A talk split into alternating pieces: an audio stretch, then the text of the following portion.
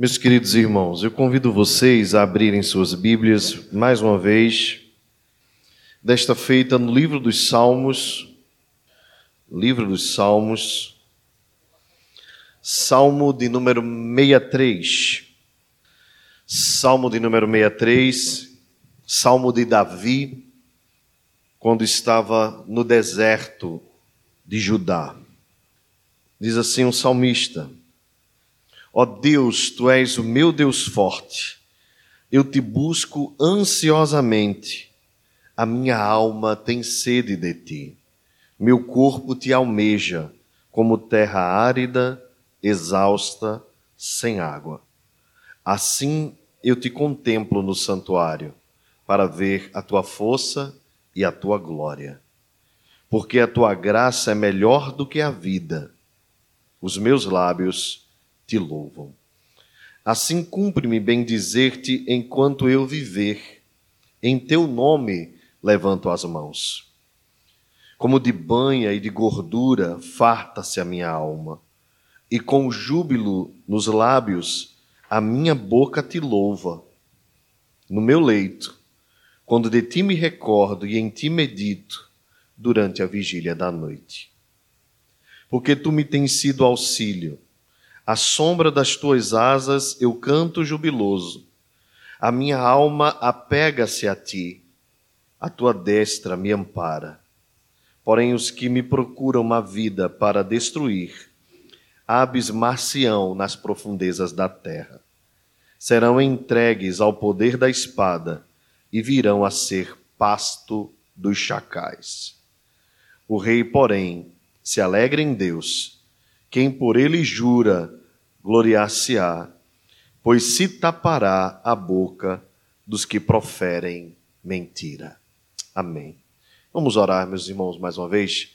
Pai amado, muito obrigado por estarmos mais uma vez nesta noite reunidos e podendo livremente abrir a tua palavra, lê-la em alta voz, sem nenhum tipo de constrangimento, sem nenhuma perseguição, como de fato, Senhor, não tem acontecido na vida de muitos irmãos em muitos países.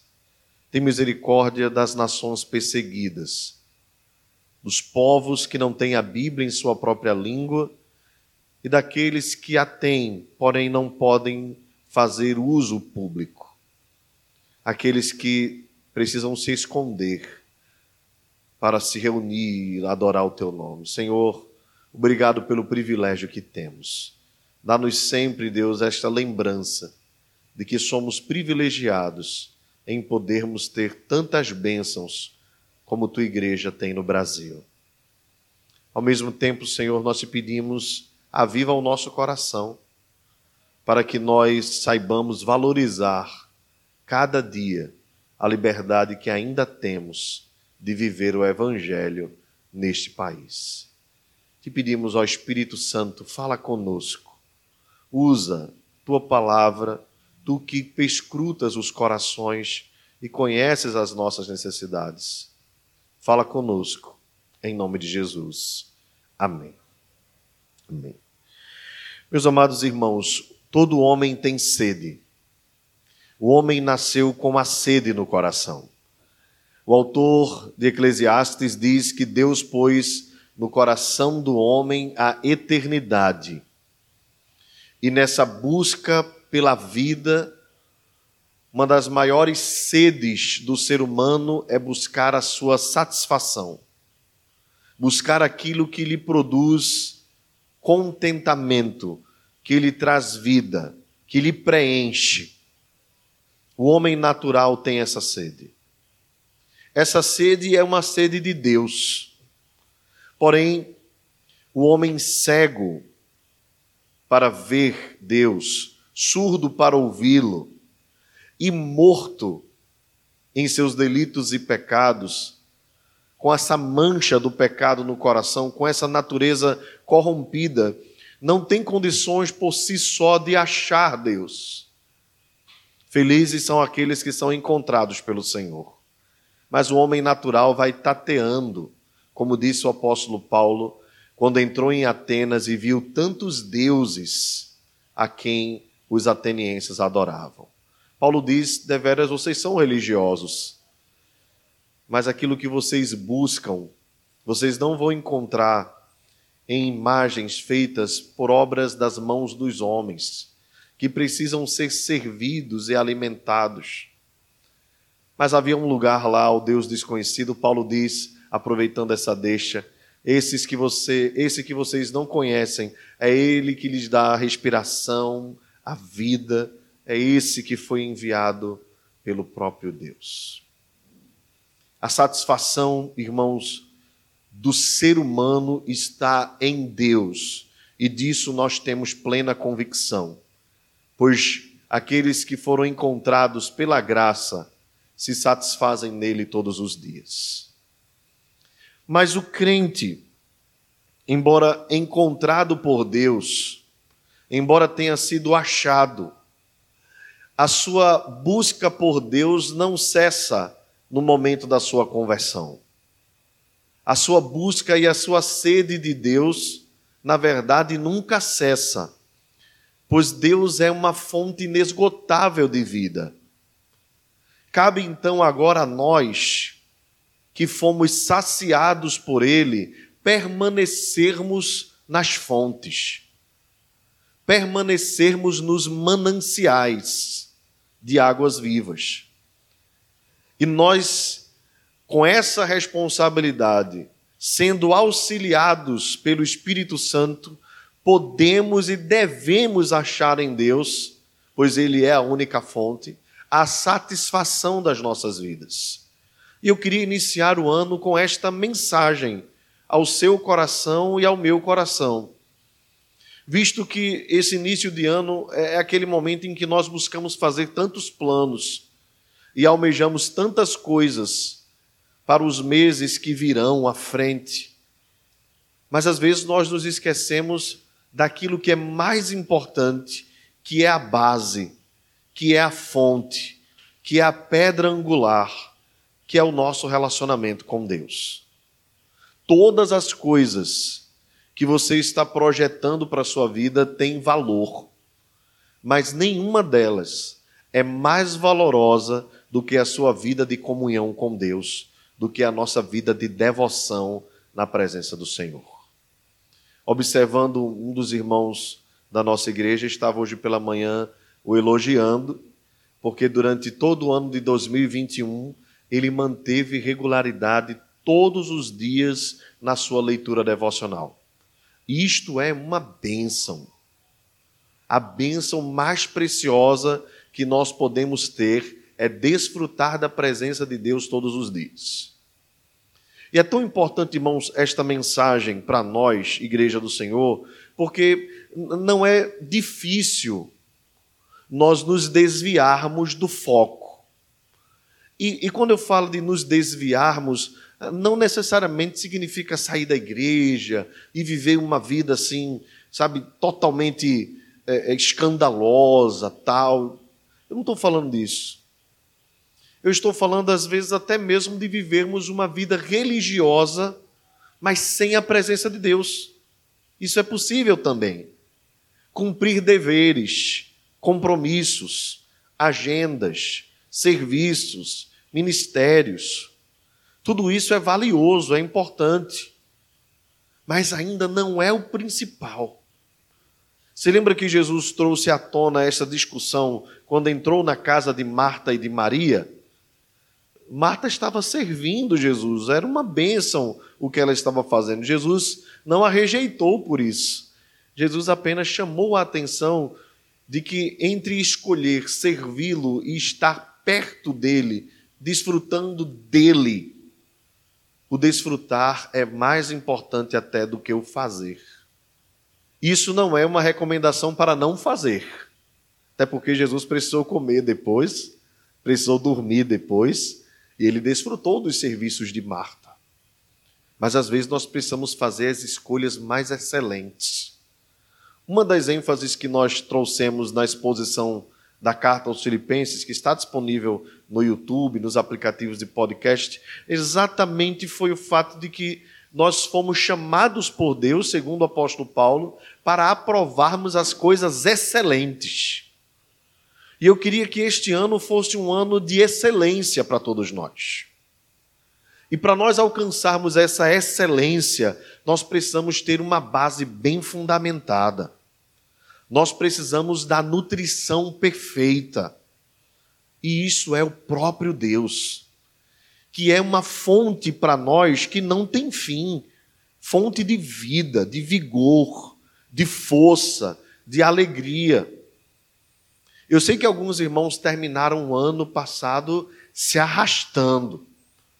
Não foi um ano fácil. Foi um ano difícil para muita gente, se não para todo mundo. Nós lidamos com coisas terríveis no ano anterior. Mas nós passamos. Agora um novo ano está à nossa frente.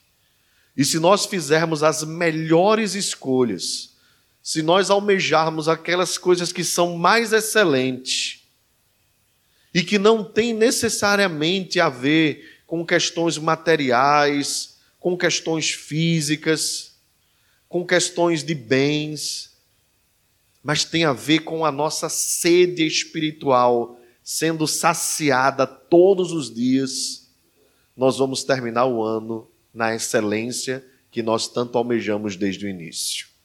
Portanto, eu desejo desde já um ano maravilhoso para você, um ano excelente, um ano onde você vai ser desafiado espiritualmente a crescer, a evoluir, a amadurecer, a prosperar espiritualmente.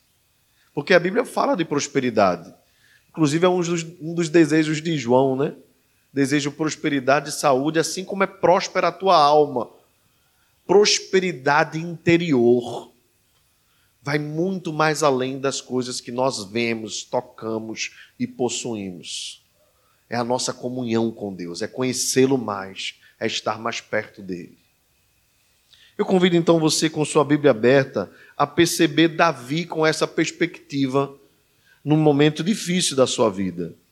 Davi estava sofrendo perseguição, estava ausente do templo. Uma das coisas que o salmista mais amava era estar no tabernáculo, na presença de Deus. Por algum motivo ele estava distante e não podia voltar. Davi então reconhece: Ó oh Deus, tu és o meu Deus forte. Eu queria já que você pensasse aqui comigo. Tudo que nós precisamos na vida é ter força para fazer, não é verdade? Para tudo nós precisamos de força. Para nos levantarmos, para trabalharmos, para vivermos, para fazermos as nossas coisas, quer seja você um trabalhador formal, ou você uma dona de casa, ou nas duas coisas, porque agora as coisas estão bem divididas, né? Maridos e esposas são donos de casa e também trabalham fora, seja qual for a sua circunstância. Todos nós precisamos de força para viver, de força para levantar. O que é que te motiva? O que é que te fortalece? Davi, mesmo em meio à sua circunstância difícil, Davi reconhecia que a sua força vem de Deus. E esse é um reconhecimento que toda a humanidade deveria fazer, pois na verdade nós dependemos dele para viver. Sem a força de Deus, ainda que este homem não reconheça pela sua incredulidade que ele precisa da força de Deus, ele usa a força de Deus. Porque é Deus que, pela sua bondade, o capacita e o fortalece para viver. Agora, no nível nosso, cristãos, na linguagem evangélica, é Deus quem nos fortalece todos os dias e é Ele a razão da nossa vida. Pois nós somos chamados para viver uma vida onde quer comamos, quer bebamos, ou façamos qualquer outra coisa, nós devemos fazer tudo para a glória de Deus. Então, o que nos fortalece, irmãos, é saber que a nossa vida, Quer estejamos numa situação difícil, como Davi estava, ou na bonança, como Davi esteve muitas vezes, toda a nossa vida deve ser dedicada àquele que nos dá força para viver. A força que sustenta as nossas vidas é o Senhor. E não apenas na angústia. Na angústia é que ele se torna uma força ainda maior.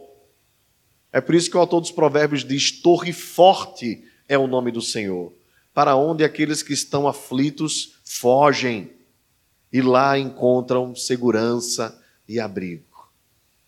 É por isso que o mesmo salmista diz: Deus é o nosso refúgio e fortaleza, socorro bem presente na tribulação. Mas isso não significa necessariamente que ele só é fortaleza na angústia, ele é fortaleza para o dia todo. Portanto, o, o que sustentava Davi nas circunstâncias difíceis da sua vida é que ele sabia onde havia fonte de força, de poder para viver.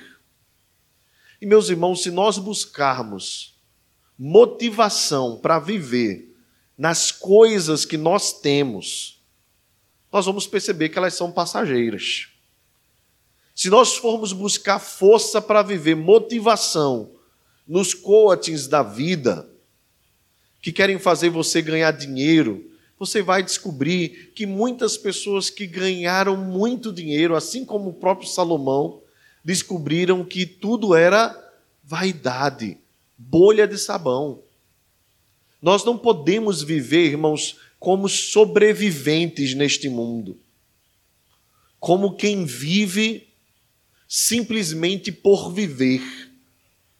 O propósito da vida para nós não é viver, ou seja, a vida não é para nós um fim em si mesma, mas a nossa vida só tem sentido quando nós vivemos para a glória de Deus. Há um propósito maior que deve motivar as nossas vidas ao acordar. E não apenas cumprir mais um ritual de trabalho, e não apenas bater o ponto e fazer o seu serviço, como se aquilo ali fosse a razão de ser da sua vida. Não é. Não é. Se nós vivemos assim, irmãos, quão infelizes nós somos.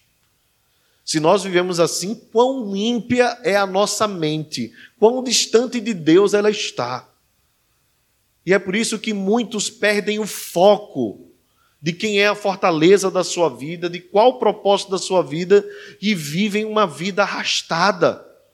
Vão para os seus trabalhos desanimados vão fazer suas tarefas de casa desanimados ou desanimadas. E ainda que coloque a sua expectativa em coisas, em presentes, em bênçãos, logo depois elas, elas se esvaem, irmãos. Observe as bênçãos que nós recebemos, elas promovem em nós, as bênçãos materiais, alegrias momentâneas, na é verdade, quando chega lá um eletrodoméstico novo, tal, e aí você fica animado, depois de um tempo aquilo ali já não causa mais tanto ânimo. Então nós não podemos colocar a nossa expectativa, a nossa força, o nosso prazer, a nossa satisfação, a nossa alegria nas coisas que nós conquistamos, que nós ganhamos, naquilo que o nosso dinheiro pode trazer. Tudo isso pode ser maravilhoso, mas é secundário. Existe um propósito e uma fonte maior, que é o próprio Deus. O salmista então diz: Por isso eu te busco ansiosamente. E aí, quando nós reconhecemos quem é a fonte da nossa força, da nossa alegria, quem nos sustenta, quem nos dá ânimo para viver, quem promove alegria para nós nos levantarmos todos os dias, aí a nossa alma o busca ansiosamente. Essa é a nossa resposta aquele que é a nossa força. Se é Ele quem nos fortalece, nós precisamos mergulhar nele. Se Ele é a fonte que sustenta as nossas vidas, nós não podemos trocar as fontes de águas vivas pelas cisternas rotas, rachadas, que não retêm água, como diz o profeta Jeremias. A minha alma tem sede de ti. Ah, meus irmãos, este precisa ser uma, essa precisa ser uma frase que, que deve ser mais do que o simples falar dos nossos lábios. Isso aqui precisa ser a realidade da nossa alma. E eu quero dizer a você em nome de Jesus, no início do ano, que quanto mais você buscar a Deus, mais prazer você vai ter nele, mais sede você vai ter dele. É por isso que nós precisamos mergulhar num nível mais profundo de vida de comunhão com ele. Ainda que no início seja cansativo, seja um exercício eh, de nos colocar sob uma disciplina, mas mergulhe, coloque como propósito, como alvo. Quem sabe chegar até o final do ano dizendo para Deus assim: Senhor, este ano eu te busquei, mas a minha alma tem mais sede ainda de ti, e eu vou te buscar mais ainda no próximo ano. Você já imaginou esse propósito? Um, um dos teólogos que mais traz luz sobre esse assunto, uh, buscando Deus, no seu livro A.W. Tozer. Ele chama a atenção para a necessidade que nós temos de mergulhar na profundidade do ser de Deus. E quanto nós mergulharmos e mergulharmos mais ainda, mais anseio nós teremos por Ele. E aí a nossa busca por Deus passa a ser um prazer, pois cada dia é uma descoberta, cada dia é uma aventura nova. Cada dia é algo novo que Ele traz ao nosso coração. É crescimento, é satisfação, é alegria, é prazer. Nada melhor, irmãos, do que o início do ano para nós colocarmos isso como um propósito. Eu vou buscar mais a Deus esse ano. Eu vou buscar mais regularidade na vida de oração. Eu vou buscar mais regularidade na leitura bíblica. Eu vou desafiar o meu coração. Todos os dias eu quero buscar a face do Senhor. Meu corpo te almeja como terra árida, exausta e sem água. Lembre que Davi estava no deserto em Judá. E o deserto, como os irmãos bem sabem, tem essa característica da secura. É, Israel já vivia isso, mas Davi estava. É, se Israel era árido, ainda assim tinha algumas fontes que refrescavam Jerusalém. Mas Davi agora estava no deserto mesmo. E no deserto a seca é profunda. Davi olhou então para aquela terra e disse: Senhor, assim é minha, meu coração, assim é a minha alma, tem sede de ti.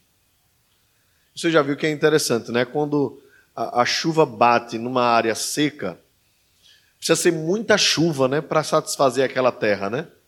Porque ela chupa logo. Então essa essa figura da terra seca, falando do coração do homem e do coração de Davi, que olha que é o homem dos salmos, é o homem da devoção. Essa figura é muito importante, irmãos, porque todos nós somos comparados a essa terra seca, que precisamos de Deus, do molhar da chuva de Deus sobre nós. E quanto mais chove, mais necessidade nós temos de sermos encharcados por esta presença maravilhosa. Davi então diz: O meu corpo te almeja. Veja, irmãos, que é, ele fala de alma e depois de corpo. Interessante, né? Porque o que Davi está dizendo, em suma, neste primeiro verso, é: Deus, tu és a minha força e eu inteiramente preciso de ti. É uma necessidade que eu tenho que vai além do meu corpo e vai além da minha alma. É o meu ser inteiro. Eu tenho necessidade de estar na tua presença, de te buscar. Assim então eu te contemplo no santuário para ver a tua força e a tua glória. Observe que Davi estava fora do santuário. Como o próprio Salmo nos diz na descrição, Davi estava no deserto. O templo ficava em Sião, o tabernáculo ficava em Sião. Mas Davi sabia que mesmo no deserto Deus estava com ele.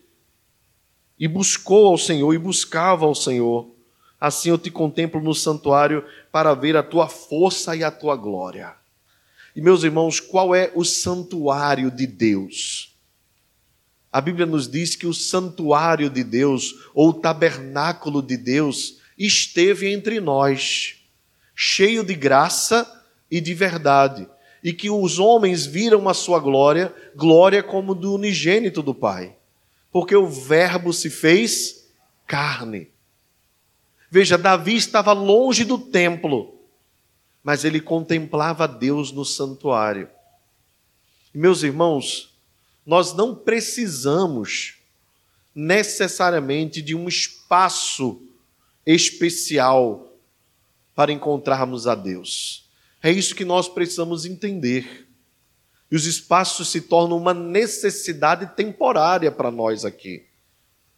Mas que a nossa vida não pode se limitar, ou a nossa vida espiritual, aos encontros que nós temos comunitariamente. Davi estava longe do templo, longe do tabernáculo, longe da comunidade. Davi estava isolado, mas não isolado de Deus. Estava perto do Senhor. Isso significa ou nos faz lembrar que a vida cristã ela é vivida comunitariamente, o que é muito importante e valoroso e é uma ordenança do Senhor que nós não deixemos de congregar mas que essa vida se vive também na individualidade, na busca pessoal por Deus. Então, eu convido e convoco você a fazer é, é, esta caminhada dupla, de estar buscando a Deus aqui conosco, mas de não baixar a guarda na sua casa diariamente, na sua vida devocional, na devoção familiar. Enquanto nós fizemos a exposição no livro do profeta Ageu, que está à disposição nos aplicativos para aqueles que querem acompanhar, nós lembramos ou desafiamos os irmãos a estabelecerem um tempo de adoração familiar, de nós contemplarmos a Deus ao redor da mesa, a nossa casa. Infelizmente, é uma joia perdida da igreja, é o culto doméstico, o culto familiar. E eu confesso aos irmãos a minha falha também. Mas quem sabe nós não podemos colocar como um desafio para este ano. Uma vez por semana, reunirmos, no mínimo, uma vez por semana, reunirmos as nossas esposas, aqui falando para os homens da igreja, reunirmos as nossas esposas, desligarmos a televisão, desligarmos os celulares, sentarmos-nos à mesa e passarmos um tempo, ainda que pequeno, 15 ou 20 minutos, cântico de louvor ao Senhor, a leitura de um texto, orações uns pelos outros, uma breve reflexão e um cântico para encerrar. Coisa simples, mas que às vezes na correria nós nos assentamos à mesa como esfomeados e nem nos lembramos de agradecer a Deus pelo alimento que Ele colocou. Às vezes comemos na frente da televisão, ouvindo más notícias. Quem sabe este não é o ano de nós colocarmos as coisas em ordem. É tempo, todo tempo é oportuno de nós colocarmos as coisas em ordem. Davi então continua dizendo: Porque a tua graça é melhor que a vida, os meus lábios te louvam. Meus irmãos, esse, esse verso aqui é lindíssimo, porque se tem bem mais precioso que a vida, humanamente falando, nós desconhecemos, não é verdade?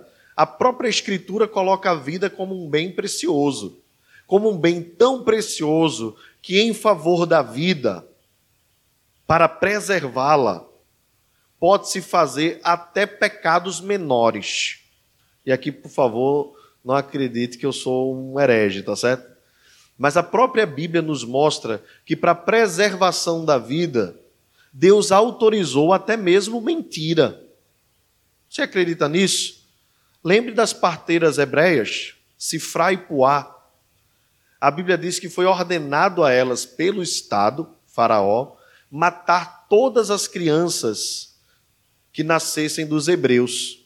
As parteiras então chegavam lá, olhavam as mulheres hebreias, esperavam elas dar à luz e depois diziam: Olha, nós não podemos matar aquelas crianças porque as mulheres hebreias são muito fortes. E aí, quando nós chegamos lá, elas já têm dado à luz, então, infelizmente, a gente não pôde matá-las.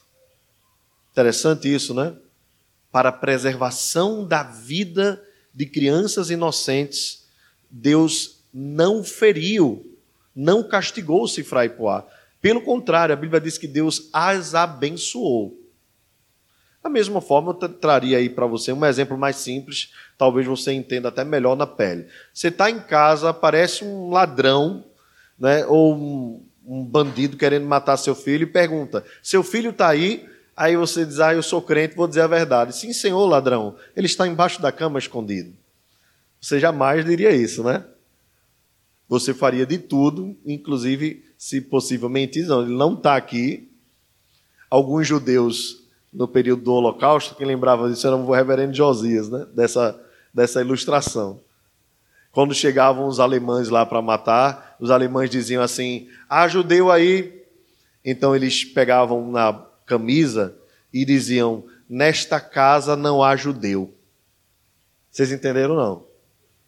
A casa do do botão.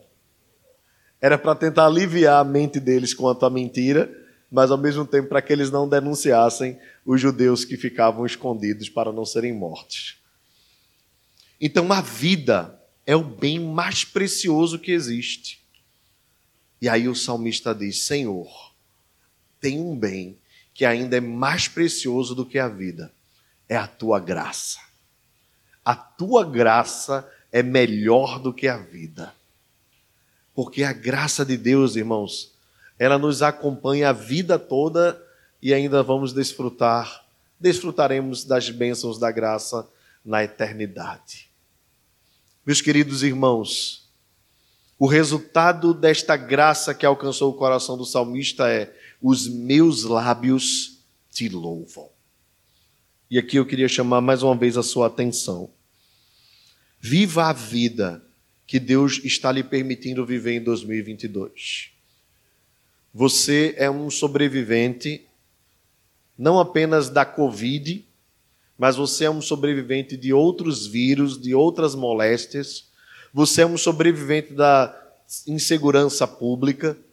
Você é um sobrevivente das más notícias, das crises de ansiedade, de depressão, que tomaram conta de muita gente. E tudo isso é porque Deus preservou a tua vida. É porque Deus te guardou. Agora, Paulo diz que ele nos deu vida estando nós mortos em nossos delitos e pecados. Lá no final do capítulo 2, ele diz: Para o louvor da sua glória, pois somos feituras dele, criados em Cristo Jesus para as boas obras, as quais Deus preparou de antemão para que andássemos nelas. Isso no capítulo 2. Se você vai para o capítulo 1 de Efésios, todas as vezes que Paulo fala do beneplácito de Deus, buscando e salvando a sua igreja, ele diz: para o louvor da sua glória. Então, a vida que Deus te deu, os dias que Deus te deu, nós não sabemos quantos são, que sejam inteiramente para louvar a Deus, para exaltá-lo, para honrá-lo, para engrandecê-lo. O salmista diz: A tua graça é melhor do que a vida, por, por isso os meus lábios te louvam. E mais, eu vou bendizer-te enquanto eu viver. Aqui é uma promessa, semelhante àquela do Salmo 23, quando o salmista diz: Certamente bondade e misericórdia me seguirão todos os dias da minha vida, e habitarei na casa do Senhor para todo o sempre. Se não for para viver para a glória de Deus, irmãos, que razão há para viver esta vida? Não há razão. Eu já disse aos irmãos algumas vezes e repito: se, se não fosse a compreensão que o Senhor me deu da sua soberania, da sua graça, das suas misericórdias se renovando sobre nós todas as manhãs, sobre a minha vida também, eu já teria surtado nesse mundo, eu já teria surtado. As informações que nós recebemos, as coisas que nós vemos, do jeito que esse mundo está de cabeça para baixo, como as coisas acontecem, a maldade humana. Eu, eu não sei como os ímpios conseguem sobreviver, eles estão anestesiados. Só pode ser. Ainda não perceberam o mal que os cerca. E como nós podemos, percebendo todas as coisas que acontecem, observando, não entrarmos em parafuso, não esmorecermos na caminhada, é reconhecendo que Deus é a nossa força, é buscando nele a força para viver. Cuidado, meu irmão, cuidado, para que os seus olhos não estejam olhando de forma focada, demasiadamente, nas coisas ruins e difíceis da vida. Cuidado. Eis um alerta que eu trago aos irmãos neste início de ano. Se você observar, quanto mais você olhar para um canto, mais a sua mente fica focada nele. E você passa a não enxergar mais o que está ao redor.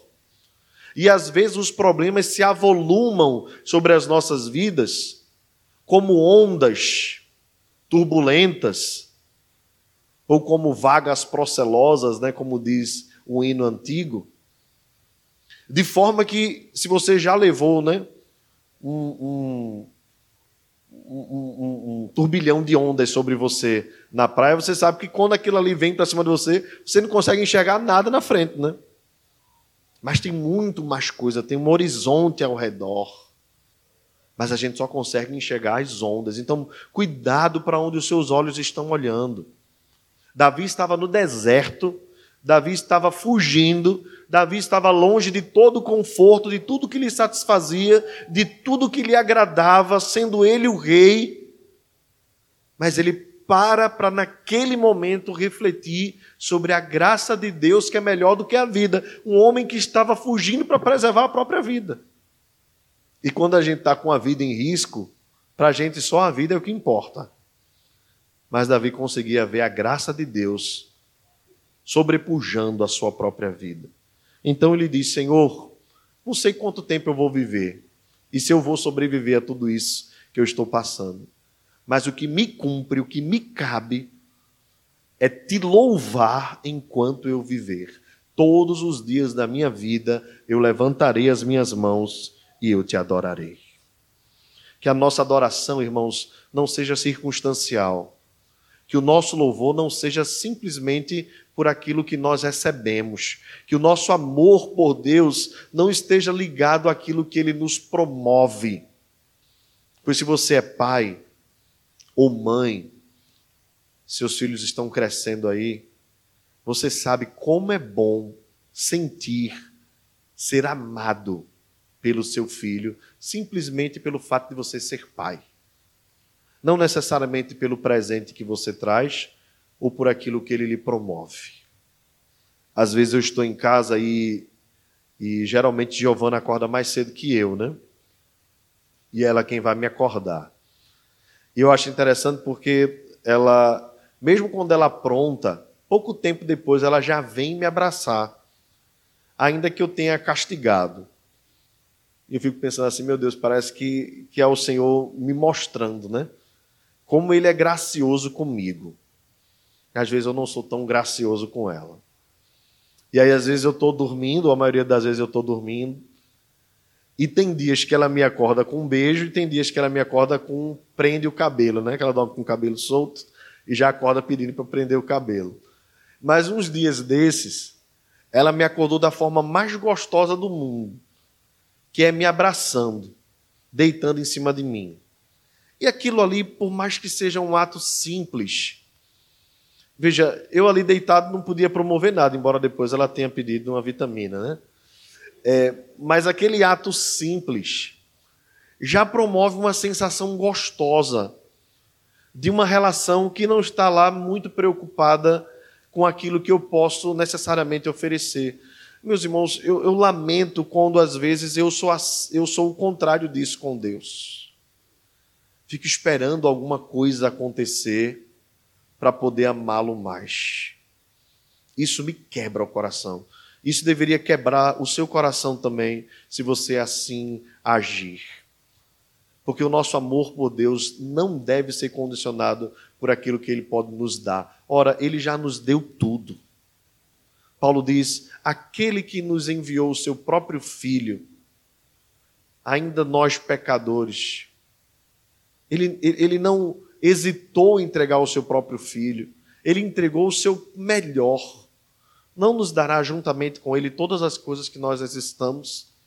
O problema é que nós, às vezes, estamos preocupados com o que comer, com o que vestir, e não atentamos que o nosso Pai Celeste sabe as nossas necessidades antes que nós mesmos venhamos a falar alguma coisa.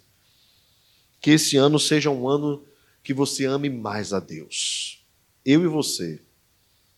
Que seja um ano que nós o contemplemos mais. Quem sabe é o que nós estamos mais precisando, irmãos. E amanhã nós já iniciaremos uma semana de oração. Né? Aproveitando a mensagem para dar o aviso, né? Mas é porque uma coisa chama a outra. Amanhã nós vamos iniciar uma semana de oração. E talvez você não possa vir todos os dias, mas escolha um dia para vir, dois dias, o máximo que você puder. Comece o ano assim, aos pés do Senhor, devotado, buscando. Se você não pode vir na sua casa, dedique um tempo maior esta semana. Desafie o seu coração. Alguns irmãos aí perguntaram se eu tinha algum calendário de leitura. Eu me desafiei este mês a ler o Novo Testamento todo daí mais ou menos nove a dez capítulos. E você pode até usar os aplicativos, né? Eu fiz a leitura ontem, enquanto lia, ouvia o áudio, para poder me concentrar um pouco mais, visto que às vezes a minha mente é um pouquinho agitada. Então, eu não sei qual a forma que você vai fazer, mas se desafie a buscar mais a Deus, a contemplá-lo mais, a estar mais perto de Deus. Para encerrar, irmãos, a segunda parte do Salmo Davi diz assim: como, banho de, como de banho de gordura farta-se a minha alma. Você sabe que é, é, isso aqui não é Davi defendendo a obesidade, tá certo? Banha e gordura. Aqui é a questão do sacrifício. No sacrifício, a parte, e aqui um, os gordinhos se saem bem, né? A parte mais gostosa do sacrifício era a banha e a gordura. Bem, não estou incentivando ninguém né, a ficar redondinho em 2022 mas é porque quando se tirava a parte mais importante do animal, a gordura era aquela que queimava no altar e subia aquele cheiro gostoso. Né? Você, você sabe o que eu estou falando, né? Eu senti agora aqui o cheirinho também pela fé, né? Então, aquele cheirinho gostoso da carne queimando. Aquilo ali era sinal de abundância, de fartura no sacrifício significava que o animal foi bem cevado, que o animal ficou bem gordinho, e aí de fato ele, ele estava apto a ser um sacrifício. Geralmente, esse animal era o primeiro da ninhada, e geralmente os primeiros são os mais gordinhos, os mais cheinhos, os mais saudáveis. Bem, sem querer dar aula aí de pecuária para ninguém, a questão era religiosa. Era o melhor animal, mais gordura se tirava dele, eram as primícias do rebanho. Isso significava então fartura. Davi diz: É como se a minha alma, Senhor, estivesse farta de gordura e de banha quando eu estou na tua presença. Os meus lábios te louvam com júbilo, a minha boca te louva, e até no meu leito, veja, até na hora de dormir, eu fico meditando em ti. Você sabe que isso aqui nos lembra a figura do, do apaixonado, né?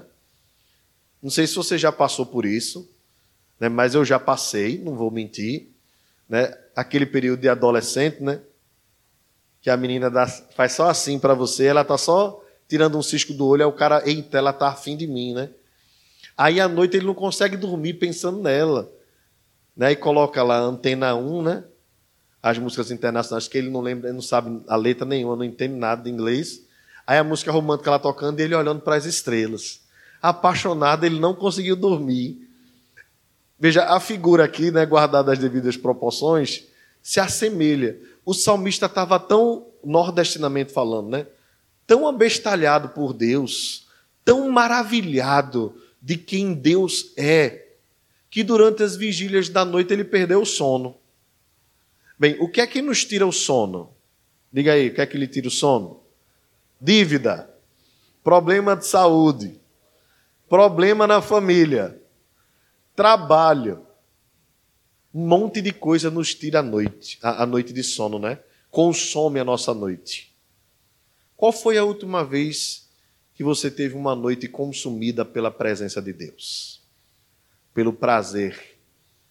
Às vezes, uma noite bem gasta, ou bem investida, né, melhor dizendo, de oração, nos priva da perda de muitas noites de sono por problemas e aflições. Então, às vezes, é melhor a gente se dedicar. Perder o sono, vai orar. Ah, não perdi o sono, vou assistir um filme na Netflix. Perdi o sono, vou ficar olhando os stories do Instagram. Perdeu mesmo o sono, o tempo, o juízo. Perdeu. Mas se você quer perder para ganhar, tá sem sono, vá buscar a presença de Deus. Coloque uns louvores bem baixinho. Vá meditando no Senhor, pensando nele. Se apaixone por ele novamente. Sinta a alegria de estar na presença dele. Ah, pastor, mas eu não estou conseguindo sentir, eu tô, eu tô frio. Esquente em nome de Jesus. Aqueça. Se não acender o fogo, ele não esquenta. Ou você acha que um incêndio começa como um incêndio? Não, às vezes é uma fagulha. Então coloque fogo na sua vida espiritual. Comece a aquecer o negócio. Comece a buscar, comece a clamar.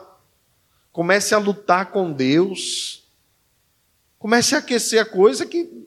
Eu não estou falando de pentecostalismo, não, irmãos. Eu estou falando de vida com Deus. Ah, porque o pastor, o pastor falou em fogo lá tal.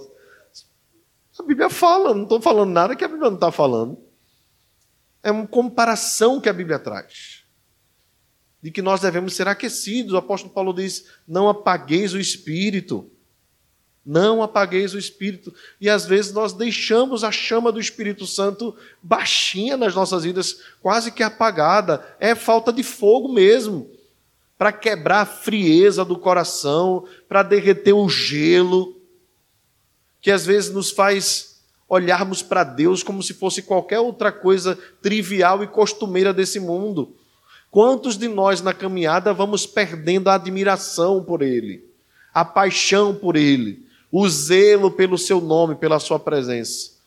Passamos pela Bíblia, olhamos para ela, preferimos o celular, somos apaixonados pelas redes sociais, mas nós não queremos socializar com o Senhor das nossas vidas. Aqueça pois ele é o nosso auxílio, diz o verso 7. O salmista diz: À sombra das tuas asas eu canto jubiloso, a minha alma pega-se a ti. Aqui eu quero lembrar você que é esse o nível, é esse o nível que eu quero para a minha vida e gostaria que o Senhor é, lhe desse a condição de alcançar também em 2022. Alma pegada. Veja quando a gente se apega a uma coisa. Quando a gente está pegado, a gente precisa de esforço para estar tá perto? Não. Não precisa de esforço.